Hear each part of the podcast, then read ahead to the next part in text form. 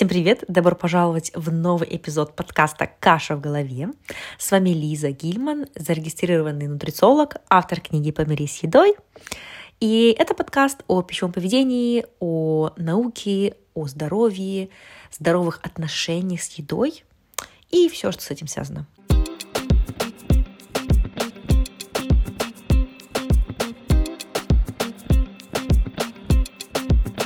И сегодня я хочу ответить на такой очень частый вопрос. Почему я могу питаться хорошо, здорово, сбалансированно днем, а вечером или ночью я переедаю? В чем дело? В чем проблема? И что с этим делать? Я вам расскажу несколько э, очень частых причин, почему это может происходить. И к каждой причине я вам предложу решение э, этой проблемы. Да. Итак, первая причина, почему у вас может быть э, такая проблема, что вы днем питаетесь нормально, а вечером что-то случается, и вы переедаете. И первый пункт, он достаточно очевидный, это очень ограниченный рацион. То есть, возможно, вы себя ограничиваете в калориях, в выборе еды в течение дня. И это важный пункт и очевидный пункт, но его очень важно все-таки проговорить, а потому что это может быть главная причина для вас, а может быть и нет. Поэтому слушайте дальше. По поводу этой причины, что нужно сказать? А, что происходит вы, в течение дня? Вы, э, возможно, слишком заняты, вы не замечаете э, голод или Возможно, также вы понимаете то, что сейчас я себя ограничиваю, но я знаю то, что вечером я дам себе больше свободы. Вечером я дам себе, я разрешу себе съесть какие-то вкусняшки, которые, возможно, я днем себе не позволяю. И вот это вот отложенное удовольствие вечером, оно у вас сидит на подкорке, и это помогает вам сдерживать себя днем, говорить нет э, коллегам в офисе, когда вам предлагают что-то вкусненькое и так далее потому что вы думаете то, что, окей, я сейчас себя ограничиваю, а, а вечером я дам э, себе насладиться. Но вечером что происходит? Из-за того, что, возможно, вы слишком сильно ограничиваете свой выбор в еде и калорий в течение дня, вечером эм, вы съедаете больше, чем, возможно, вы планировали, и получается некое переедание. То есть, другими словами, вы как бы э, экономите калории в течение дня э, на вечер. Но это имеет потенциальный побочный эффект, то, что, возможно, вы э, из этого переедаете вечером. Поэтому что здесь я предлагаю делать? Это э, увеличить количество калорий в течение дня, возможно, даже сдвинуть ваши приемы пищи. То есть, например, если вы поздно обедаете, то пообедать пораньше. То есть, ну, это зависит от вашего распорядка дня. То есть в индивидуальном сопровождении коучинге мы это Э, прорабатываем, например, с клиентами.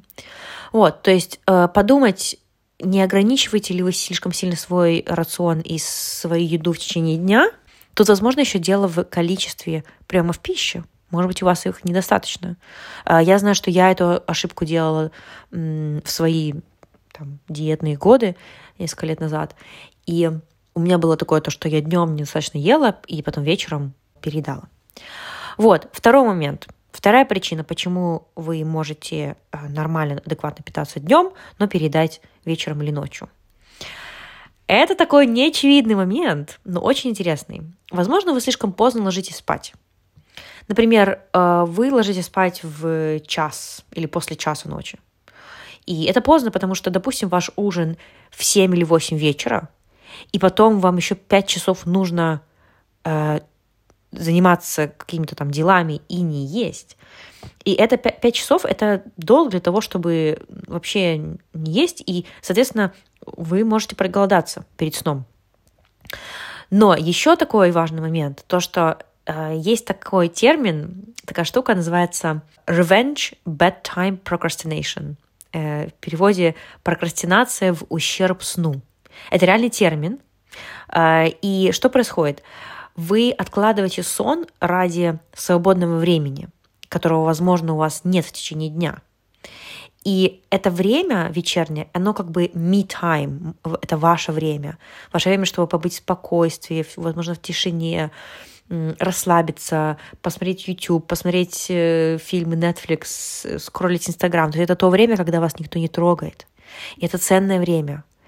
И про это нужно не забывать и нужно учитывать то, что, возможно, вы прокрастинируете и не ложитесь спать, потому что вы хотите эм, дать себе время отдохнуть, расслабиться, и, соответственно, здесь и повышается шанс, то, что вы захотите это делать вместе с едой. Э, или, опять же, если вы просто долго не спите, то вы проголодаетесь, захочется есть. Вот. И плюс к этому вы, может быть, используете еду, э, чтобы доставлять себе удовольствие, радость. Э, я хочу отметить то, что это важный момент. Еда, она должна доставлять удовольствие и радость.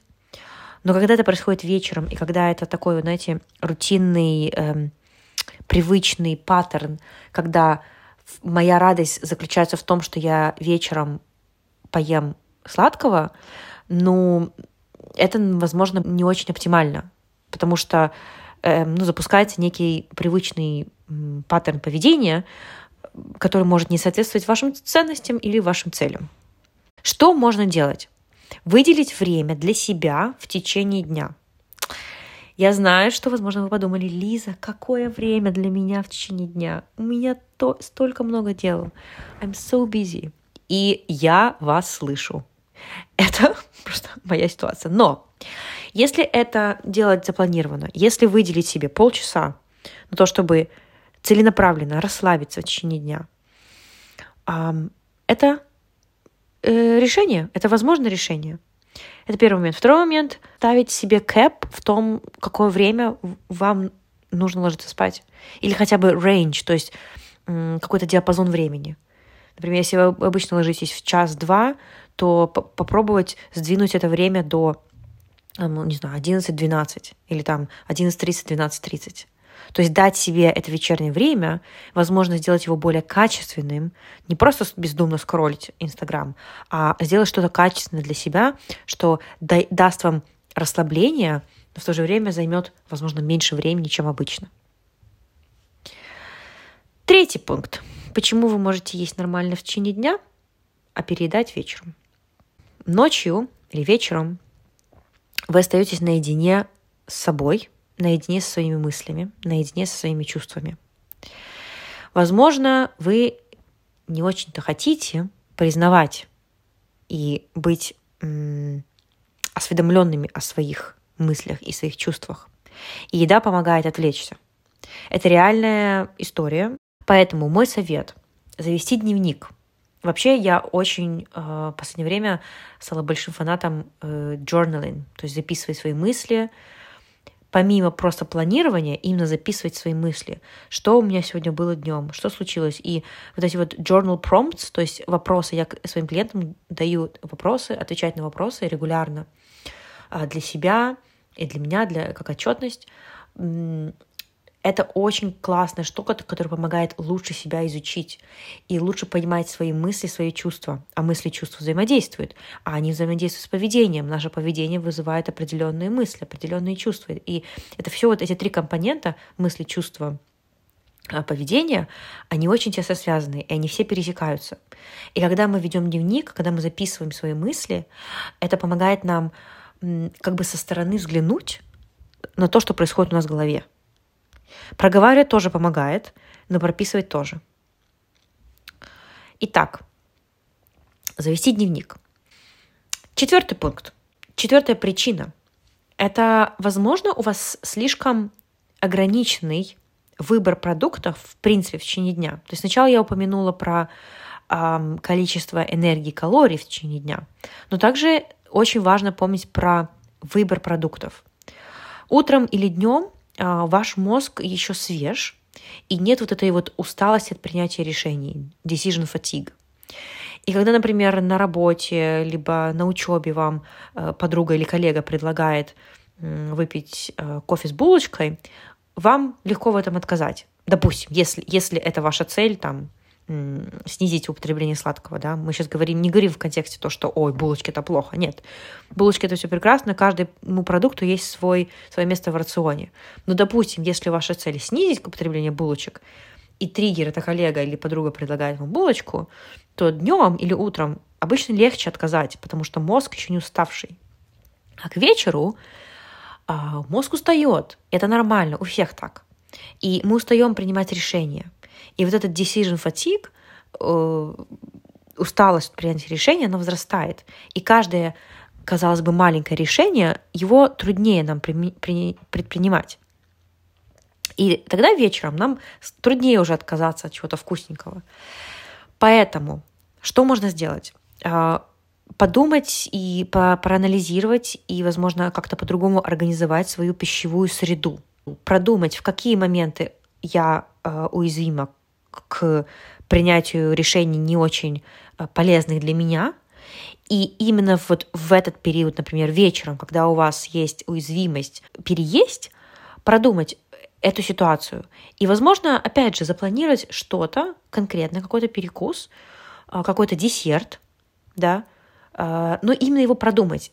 Нет, я не буду ничего есть, не буду ничего есть вечером, а потом переедать. Если вы знаете то, что вы вечером всегда хотите в 9 часов вечера что-то перекусить после ужина, перед тем, как вы пойдете спать, отлично. Зная это, можно спланировать что-то, что будет соответствовать вашим ценностям и вашим целям.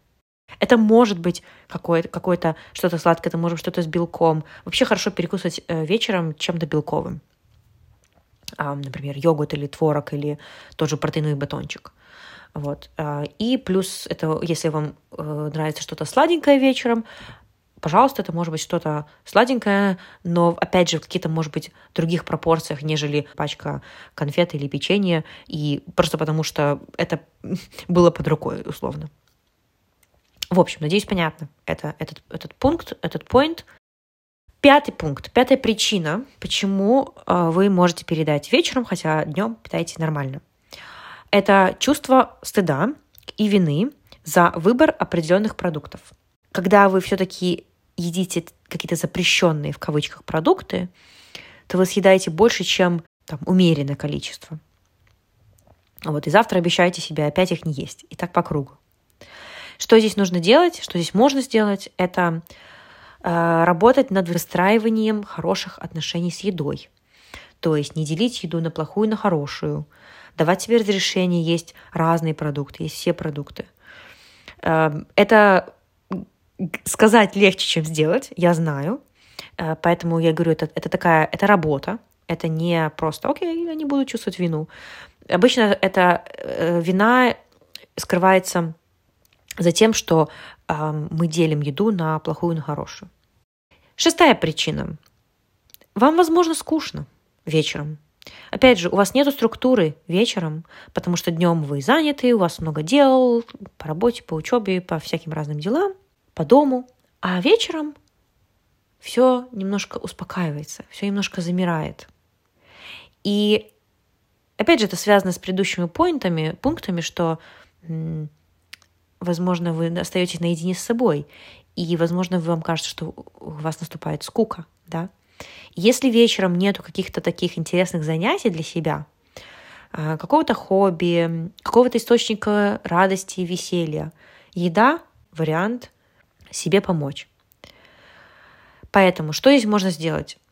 А, помимо еды, помимо вкусного ужина и вкусного перекуса, сделать для себя план на вечер — Возможно, спланировать сделать что-то интересное, попробовать как какой-то новый, новое хобби, порисовать, записаться на какой-нибудь онлайн-курс, пойти прогуляться. Вечерние прогулки — это вообще очень крутая штука, потому что потом и спать можно лучше, добрать там шаги, если не, не добрали шаги в течение дня и так далее.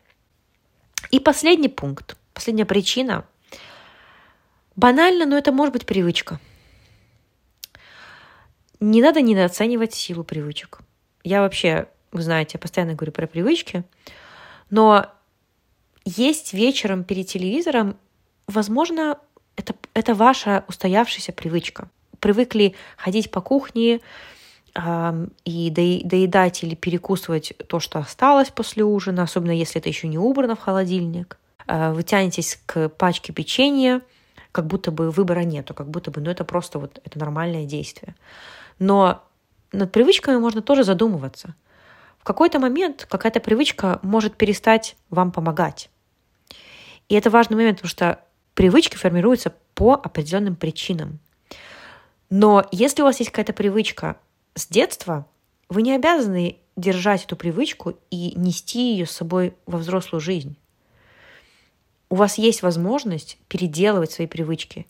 И понимание того, что у вас есть контроль и есть выбор над привычками, дает на самом деле много power, силу, empowerment. Это дает силу в том, что я могу, я контролирую, я могу контролировать ситуацию. Я не являюсь заложником ситуации. Я могу делать выбор. Потому что в итоге это про выбор.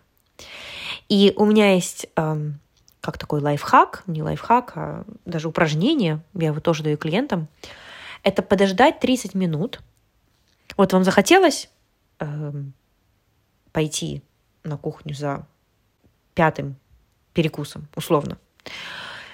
И заставить себя подождать минут 20-30. Посидеть с этим желанием.